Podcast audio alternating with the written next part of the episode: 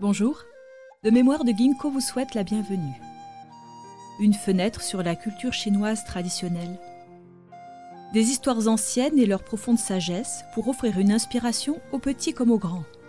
Une invitation pour un voyage vers l'authenticité, la bonté et la tolérance.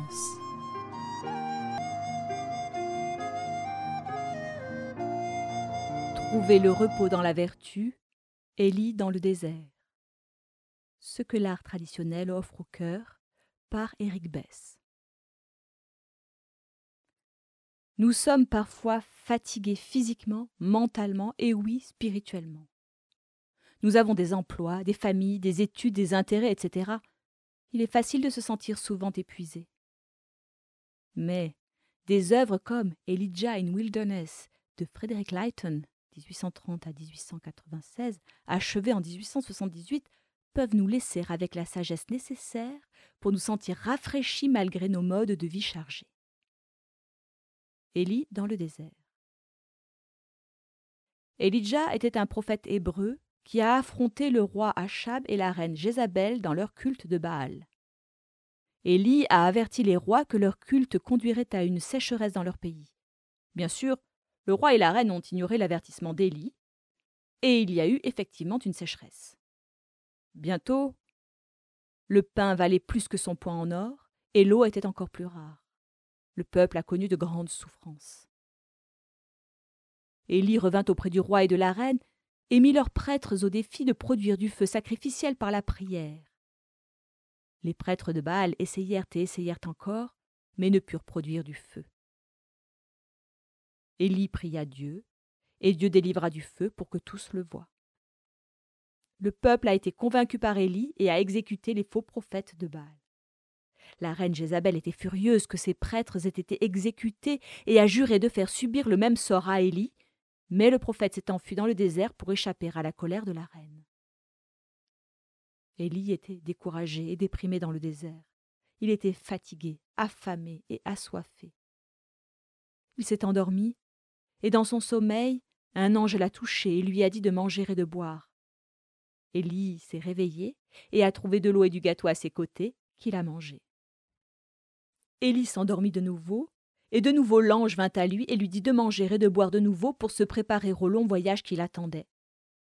Élie fit ce qu'on lui avait dit et se prépara pour le restant de son voyage.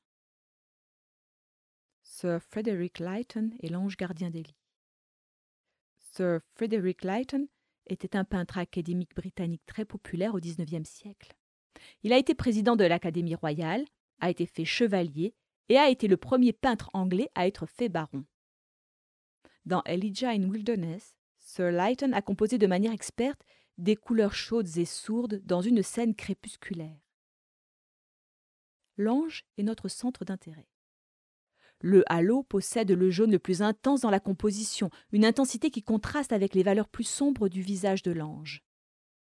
Frederick Leighton a également utilisé un schéma de couleurs complémentaires pour faire ressortir l'ange un peu plus que les autres éléments, notamment dans les ailes, où les jaunes, les oranges et les rouges discrets complètent les bleus et les violets doux. L'ange regarde avec bienveillance Élie et place l'eau et le gâteau à côté de son corps endormi. Le corps d'Élie forme une courbe de balayage du milieu du côté droit de la représentation jusqu'au milieu du bas de la composition. Élie est peinte en oranges atténués, la couleur souvent utilisée pour représenter tous les tons de chair. L'orange de sa chair ne contraste pas beaucoup avec le tissu brun plus chaud sur lequel il repose, mais contraste avec le bleu du ciel, où sa tête s'incline et son coude pointe vers le ciel. Sir Lytton a réalisé un tableau chaleureux et calme. L'utilisation de couleurs complémentaires peut avoir un effet discordant lorsqu'elles sont utilisées à pleine intensité mais Sir Lytton a choisi de les atténuer, allant même jusqu'à rapprocher certains des bleus, des violets et des oranges du gris. Son utilisation de tons chauds et discrets nous plonge dans un univers de chaleur tranquille. Trouver le repos dans la vertu. Quel beau moment que celui où cet ange vient trouver Élie en plein épuisement. Ce tableau avec sa chaleur et son sentiment de sécurité, m'a fait réfléchir à l'importance du repos. Pas n'importe quel repos, cependant, mais un type de repos que l'on trouve dans l'altruisme. Je connais pas mal de gens qui se reposent beaucoup. Ils passent une grande partie de leur temps à se détendre chez eux, à se plaindre du monde qui les entoure. Ils font peu de choses, mais sont agités. Ce n'est pas n'importe quel repos qui nous apportera la tranquillité dont nous avons désespérément besoin. L'ange n'apparaît pas à n'importe qui. L'ange apparaît à Élie et aide Élie. Pourquoi Élie? Est-ce parce que son cœur et son esprit sont focalisés sur la justice par-dessus tout? Est-ce pour cela que son coude pointe vers le ciel et que sa tête est tournée vers le ciel, avec le ciel comme arrière-plan? Frédéric Leighton essaie-t-il de nous dire que ce n'est qu'en concentrant notre esprit sur le ciel que nous serons aidés par les anges et que nous connaîtrons la tranquillité et le sentiment de sécurité qui accompagnent les pensées de droiture désintéressées Peut-être cherchons-nous le repos partout où il ne faut pas. Et peut-être ne le trouvons-nous pas tant que nos cœurs et nos esprits ne seront pas au bon endroit. L'art a une incroyable capacité à montrer ce qui ne peut pas être vu afin que nous puissions nous demander qu'est-ce que cela signifie pour moi et pour tous ceux qui le voient? Comment cela a-t-il influencé le passé et comment cela pourrait-il influencer l'avenir? Qu'est-ce qu'il suggère concernant le vécu humain? Ce sont quelques-unes des questions que j'explore dans ma série Ce que l'art traditionnel offre au cœur. Eric Bess est un artiste figuratif en exercice.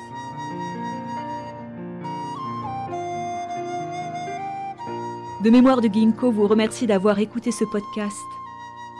Au plaisir de vous retrouver pour d'autres histoires.